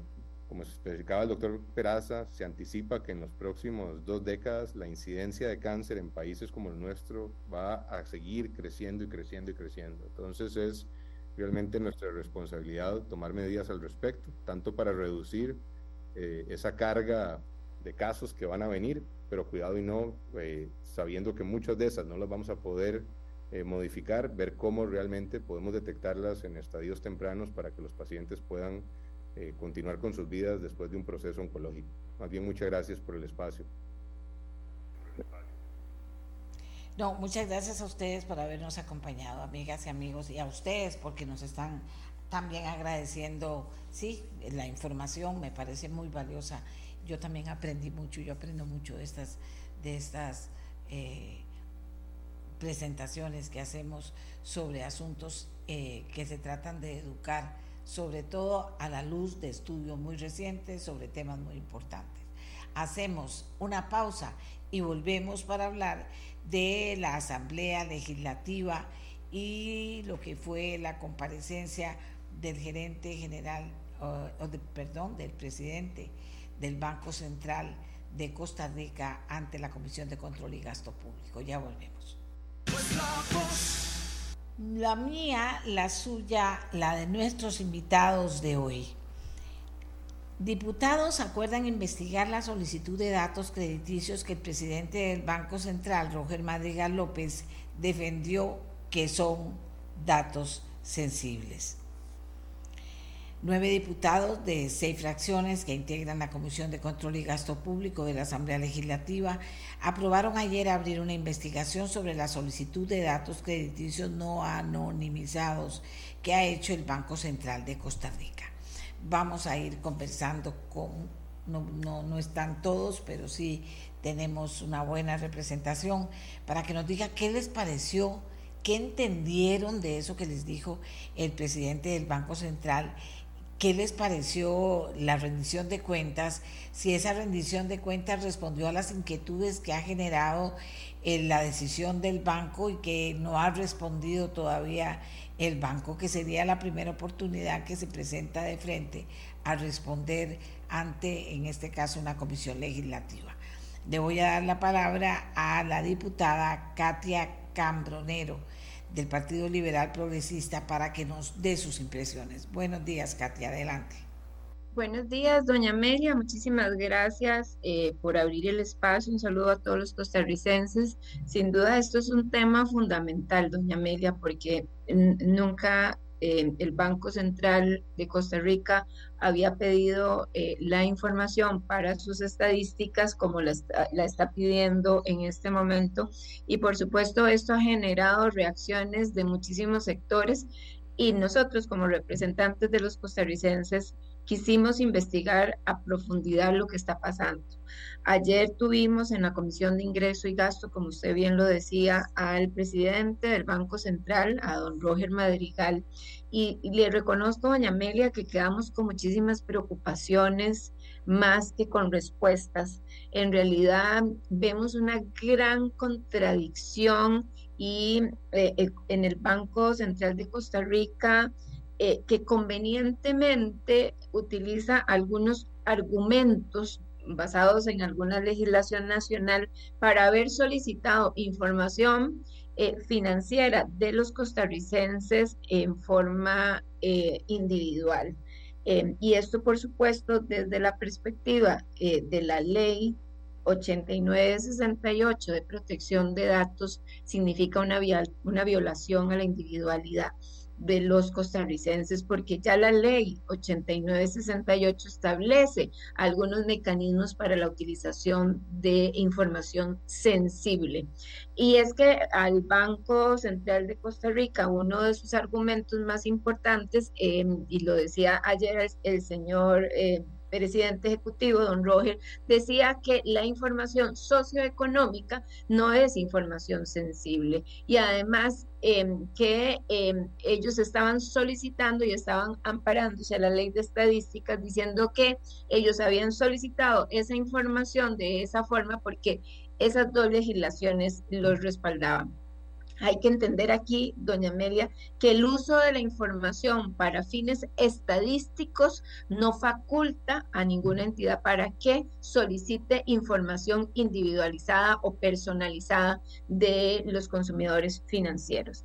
Em, y por eso es muy clara la ley de protección de datos, eh, donde se dice en el artículo eh, em, perdón, 8 que es necesario un consentimiento informado por parte de los dueños de la información, que somos todos nosotros, los consumidores financieros, eh, para poder eh, realmente obtener esa información. Eh, sin duda, la audiencia de ayer fue una audiencia donde sentíamos al señor presidente ejecutivo del Banco Central que no tenía absoluta seguridad de lo que estaba diciendo y que esas dos argumentaciones de peso que tenían, que era que estaban sustentados en un criterio de la Procuraduría General de la República y que además estaban utilizando eh, la ley orgánica del Banco Central y la ley de estadística como sus principales sustentos, pero no hacían referencia a la ley de protección de datos de los eh, ciudadanos ciudadanos. Entonces, eh, sí hay un vacío enorme aquí. Em, la Comisión de Ingreso y Gastos decidió em, abrir una investigación sobre el tema. Vamos a seguir teniendo, o vamos a tener otra audiencia con el señor presidente ejecutivo del Banco Central, con la gerente del Banco Central, con los miembros de junta directiva, pero además con todos los actores también que de alguna forma se han manifestado eh, en relación a esta barbaridad, porque eh, deberíamos de decir las cosas como son, a, esta barbaridad eh, del uso de información eh, que pertenece básicamente a los costarricenses, em, utilizando, ¿verdad?, como excusa una estadística necesaria para el Fondo Monetario Internacional. Vamos a ver, Katia, yo decía que, que era lo que finalmente ustedes habían entendido de lo que había dicho él porque mucha gente me escribía, inclusive me mandaban el audio, diciéndome que no había sido claro eh, eh, en dar respuestas, que habíamos quedado igual, como, igual que estábamos antes de que él fuera. ¿Usted lo considera así o le parece exagerada la reacción? No, en realidad, doña Amelia, lo que pasa es que hay una insistencia y, y, creo que eso es un poco lo que los costarricenses de pronto no están comprendiendo. Hay una insistencia del Banco Central en decir Em, que no es información sensible lo que ellos eh, solicitaron.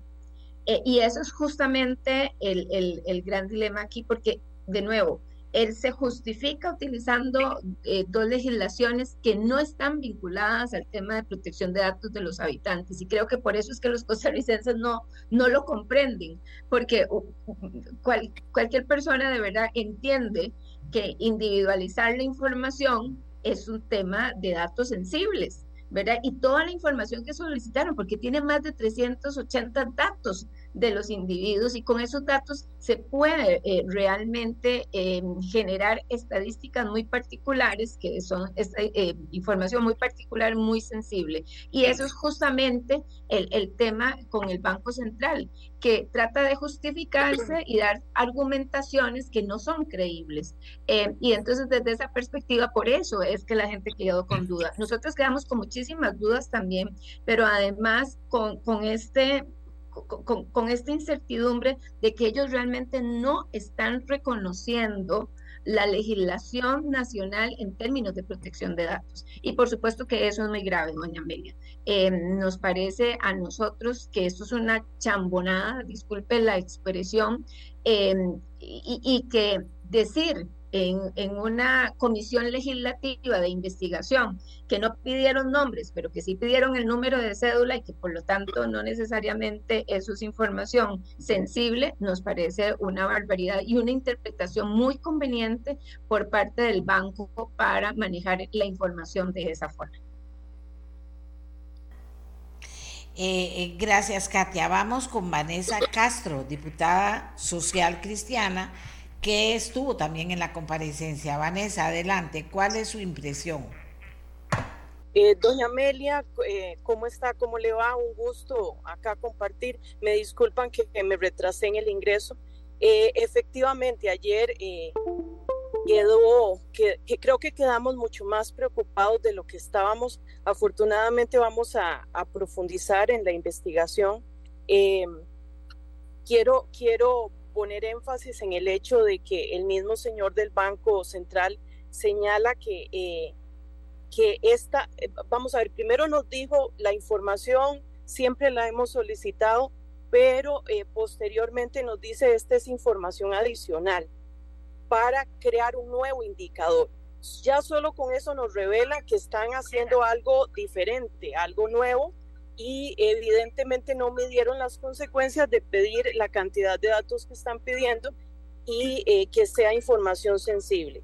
Otro elemento que quiero aportar es que el señor dijo que la, no, no era sencillo definir el tema, eh, existía la definición del dato socioeconómico. Sin embargo, es muy claro y, comprendemos muy bien que es un dato socioeconómico y sí se puede identificar claramente con ingresos, con educación, eh, eh, con datos de la persona que evidentemente son sensibles. Eh, así que pues yo creo que tendremos que profundizar en este tema. el señor también nos hizo llegar las actas donde se tomó la decisión y para mí será muy importante leerlas con más detenimiento y en una segunda comparecencia eh, entrar de, lleno en ese tema de, eh, de, la, de, las, de la decisión, o sea, y el momento en que se tomó. Igualmente, eh, el, el, el, otro punto es por qué se tomaron en cuenta solo cuatro bancos, cuáles fueron las razones, y luego cuando ampliaron la solicitud de información, eh, porque el señor dijo ayer que eh, esos cuatro bancos, pero que luego iban a ampliar, pero cuando ampliaron volvieron otra vez a pedirle solo a esos cuatro bancos. Hay más dudas que, que respuestas, doña Amelia.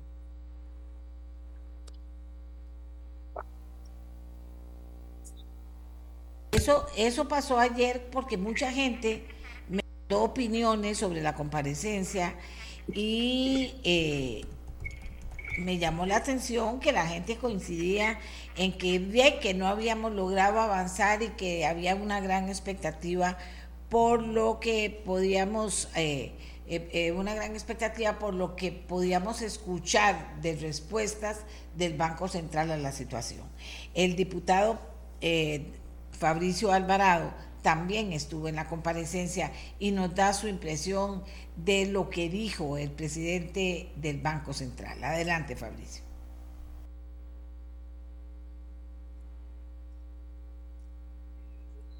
Buenos días, doña Amelia, buenos días a todos los, amigos que nos escuchan.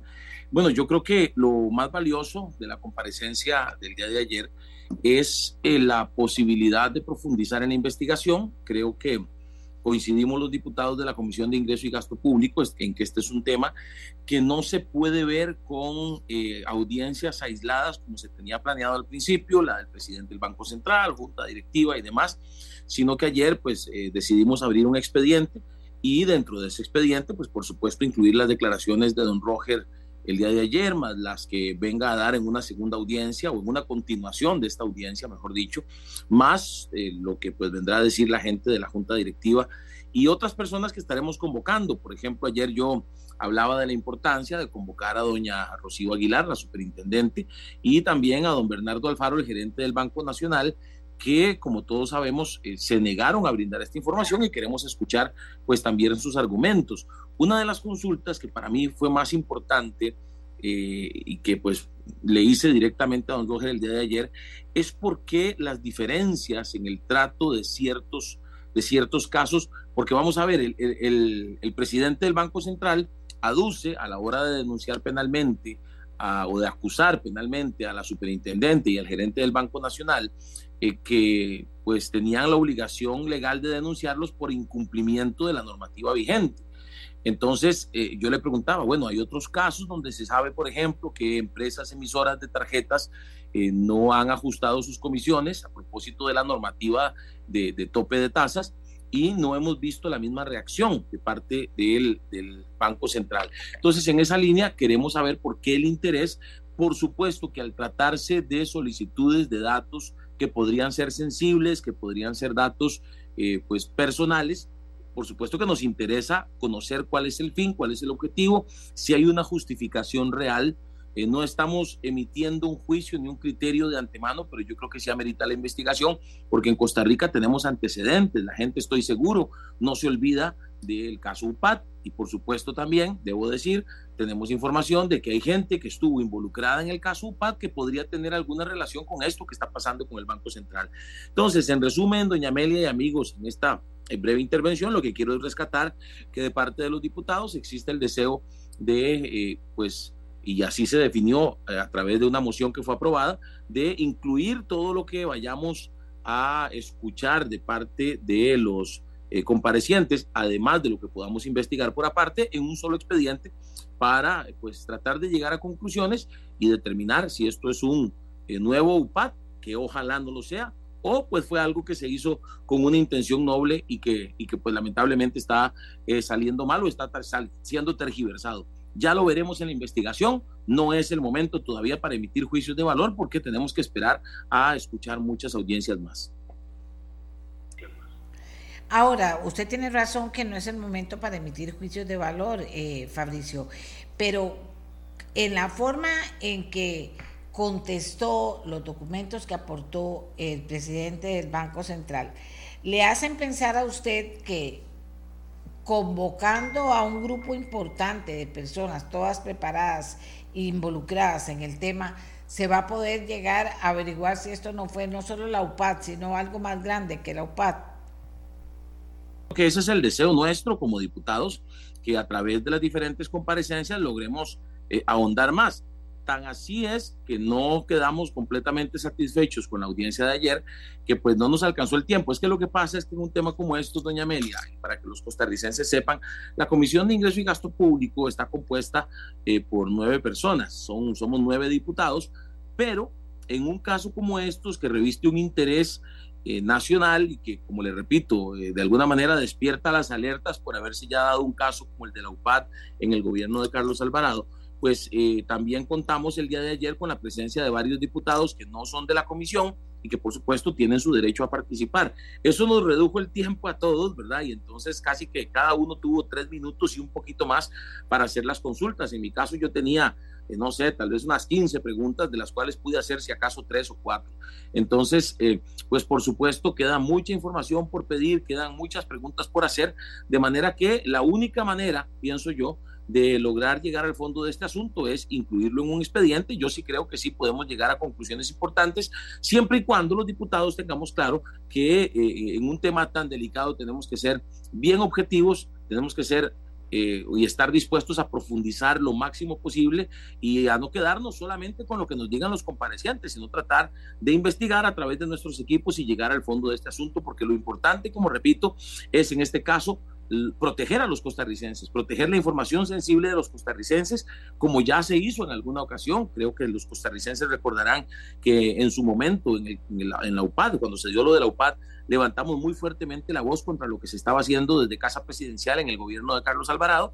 Y bueno, eh, lamentablemente en aquel momento eh, casi que coincidió con la llegada de la pandemia y desde el gobierno pasado pues hicieron todo lo posible por silenciar las voces que levantamos contra la UPAD precisamente escudándose en que había que hablar solo de la pandemia y había que eh, pues enfocarse en la pandemia, con lo cual estábamos de acuerdo en que eh, los costarricenses en ese momento estábamos todos en, situación de riesgo, pero eh, sí definitivamente en esta ocasión no vamos a permitir que eso suceda y vamos a ahondar y vamos a llegar al fondo de este asunto y como repito, tratar de llegar a las conclusiones que nos permitan saber si estamos ante una nueva UPAD o más bien pues ante otra situación que se puede corregir a tiempo.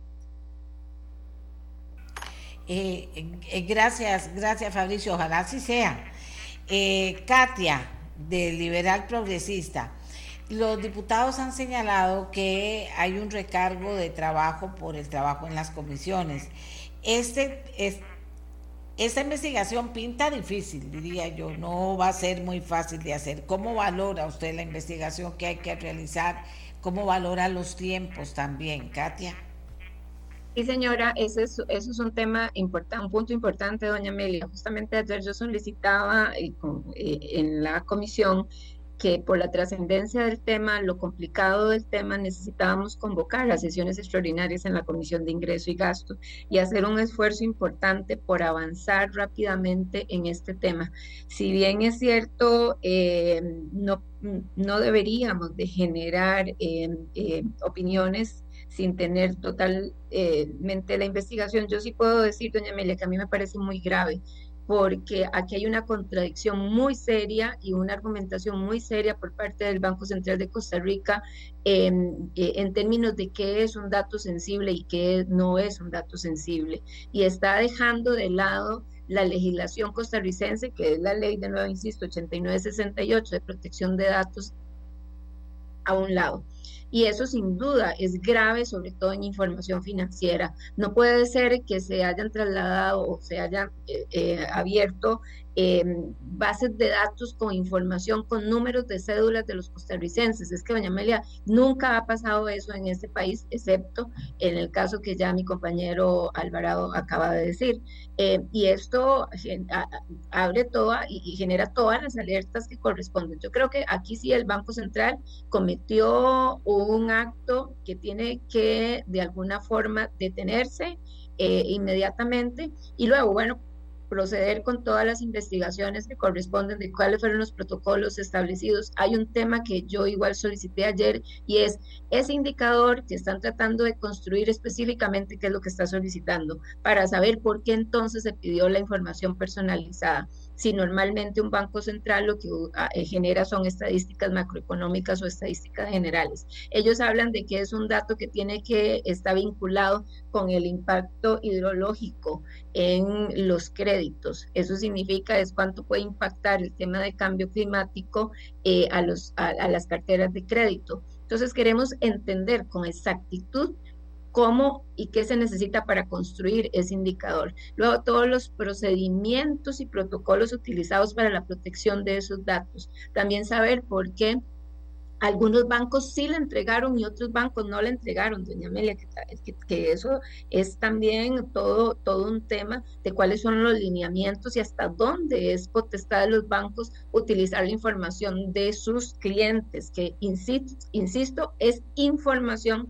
que solo los clientes pueden autorizar para que sea este, abierta o se traslade esa información. Entonces, sin duda, son muchísimas las preguntas. Yo ayer tenía teníamos muchísimas preguntas, pero no pudimos avanzar eh, como queríamos en la comisión por, por la cantidad de diputados y diputadas que estábamos y porque además, pues bueno, el tiempo es muy limitado, pero sí existe una propuesta para generar sesiones extraordinarias, el abrir el expediente específicamente de investigación también nos ayuda a generar una priorización en este tema y yo sí voy a insistir, doña Amelia, de que le demos prioridad. Me parece que ya salió de la comisión eh, la investigación del CINAR porque se abrió una comisión específica liderada por mi compañera Vanessa Castro en ese tema y eso nos podría permitir en la comisión de ingreso y gasto darle mayor prioridad y tiempo a esta investigación. Eh, a Katia, vamos con Vanessa Castro. Vanessa, los tiempos, las preocupaciones, lo profundo que puede llegar a ser esta investigación. Eh, efectivamente, eh, uno de los grandes temas que tenemos en los últimos días es que creo que pocas veces la Asamblea Legislativa había enfrentado una situación de necesidad de tener comisiones como la, que estamos teniendo. Em, el tiempo me preocupa, bien lo han señalado los compañeros y no quiero reiterar. Eh, solo ayer y había muchísimo interés de otros compañeros y realmente tuvimos tres escasos minutos para hacer preguntas, lo que hace que se disperse un poco el tema. Espero que eh, en ingreso y gasto, que también estamos cargados de trabajo, podamos dedicarle lo necesario. Trae. Y, eh, y creo que sí tenemos que profundizar no solo en en lo que se señala de, determinar si realmente eh, se actuó eh, de manera correcta o al, o al, margen de la ley, eh, pero también, doña Amelia, es muy importante que esto encienda las alarmas y encienda las, las banderas rojas para que revisemos la legislación, los proyectos que ya existen y la legislación ya existente y cerremos cualquier portillo que exista, porque no podemos seguir teniendo eh, UPAD o amenazas de UPAD cada gobierno que viene. Eh, me parece que, ya deberíamos estar actuando en algo muy concreto. Como le digo, ni siquiera ah, esperando finalizar la investigación, sino que no podemos seguir en este tema de datos eh, al filo, al borde del abismo y cada vez tener un incendio permanente. Eh, creo que nos debemos abocar a todo eso y el compromiso debería existir de cada uno de nosotros de concentrarnos mucho, eh, no dispersar la investigación y, eh, y en el menor tiempo posible dar resultados.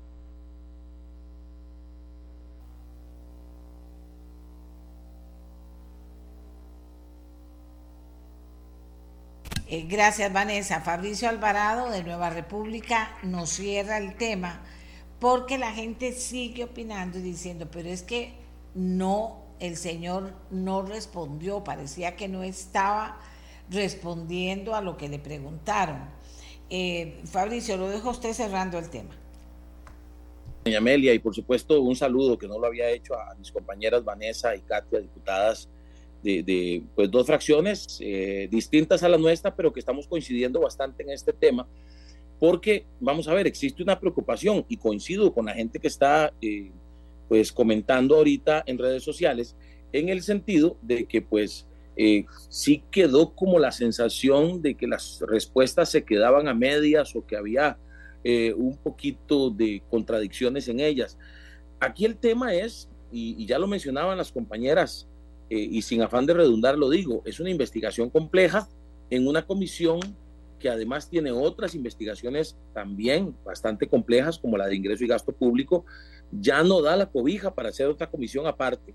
Lo mencionaba bien la diputada Castro, en el sentido de que eh, tenemos varias comisiones que eh, se crearon en su momento, bueno, algunas están ya eh, por dejar de trabajar, como la de la lista gris, como la de Marchamo, pero aún está ahí la de estructuras paralelas y se acaban de crear tres comisiones más, una que tiene que ver con el tema de, del tema fiscal, otra que tiene que ver con el tema de reformas electorales y una más con la investigación de SINAR. Ya, ya la cobija no da para hacer nuevas comisiones, hay que verlo en ingreso y gasto público, donde, repito, hay otras investigaciones eh, pues delicadas también, y son muchísimos eh, los, son muchas las vertientes por las que se le puede entrar a este tema. Por ejemplo, había una de las preguntas que le hacía yo ayer al presidente de la caja en el sentido de eh, si cuando, cuando se dijo inicialmente que había sido un error cuando se solicitó la información sobre los depósitos y los ahorros de los costarricenses y se señaló que fue un error, eh, y se dijo que entonces se iba a borrar la información. Bueno, ¿qué garantía tenemos? ¿Cuáles fueron los procedimientos que se utilizaron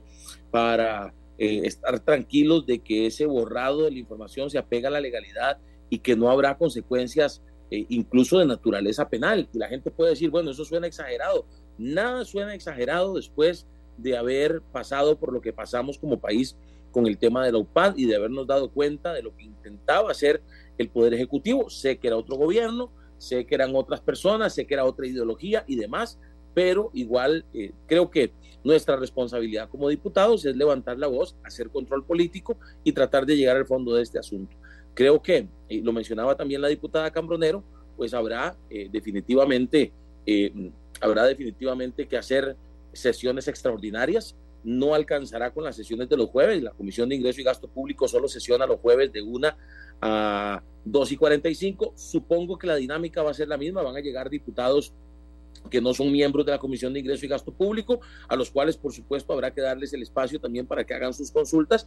Eso reducirá el tiempo que tenemos los que sí somos de la Comisión para hacer nuestras consultas y eso alargará posiblemente eh, el tiempo de investigación o por lo menos los tiempos de comparecencia. Yo ayer preguntaba, y esto quiero cerrar con lo que empecé, preguntaba sobre la demanda eh, contra, contra doña Rocío Aguilar y contra don Bernardo Alfaro de parte del Banco Central y, el por qué la celeridad con la que esto se realizó, si se tomó en cuenta, ayer, ayer le preguntaba yo al presidente del Banco Central, a don Roger, le preguntaba si a la hora de tomar la determinación de presentar esta demanda, esta acusación, eh, tomaron en cuenta la desconfianza que esto puede crear en la población. Bueno, temas que, se ventilarán sin duda alguna y, seguiremos, por supuesto, eh, consultándole a las diferentes partes y posiblemente, aparte de los que ya se consultaron ayer, de, perdón, de los que se aprobó ayer, que vengan también a la comisión y ya se habían aprobado otros,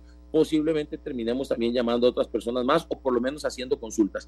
Desde mi despacho yo sí he hecho varias consultas a todas las entidades bancarias eh, que aportaron, tanto a las que aportaron los datos como a las que no los aportaron para tratar de tener un panorama más general a la hora de llegar a esas audiencias. Esperamos, y es nuestra responsabilidad y compromiso con los costarricenses, ser en esto bien objetivos y llegar al fondo del asunto. Gracias, gracias a Fabricio Alvarado, gracias a Katia Cambronero, gracias a Vanessa Castro, diputados que estuvieron presentes en la comparecencia de ayer de Roger Madrigal López, del presidente del Banco Central, y que ya nos ponen en auto qué va a seguir en la comisión y las razones por las que van a actuar ellos, quienes coinciden en que es muy necesario investigar, mandar a llamar a más personas, profundizar en el tema. Entonces, les agradecemos muchísimo que nos hayan acompañado.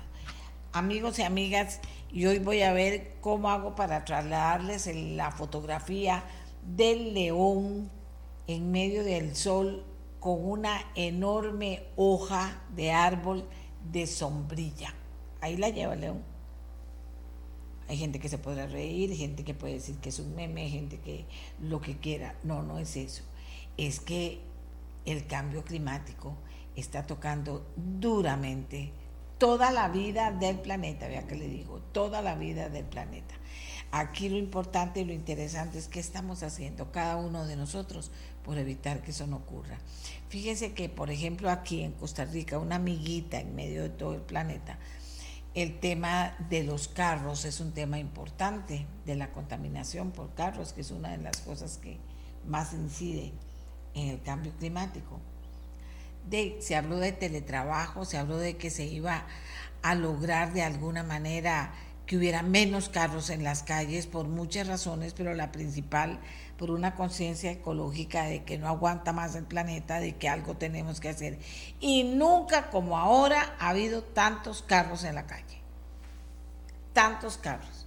Ayer pasé por un kinder, que dice un kinder viene 100 personas, por ponerle mucho, serían 50 o 25 y estaba toda la calle, de los dos lados llenas de carros que llegan a recoger a, los chiquitos, un carro por un chiquito.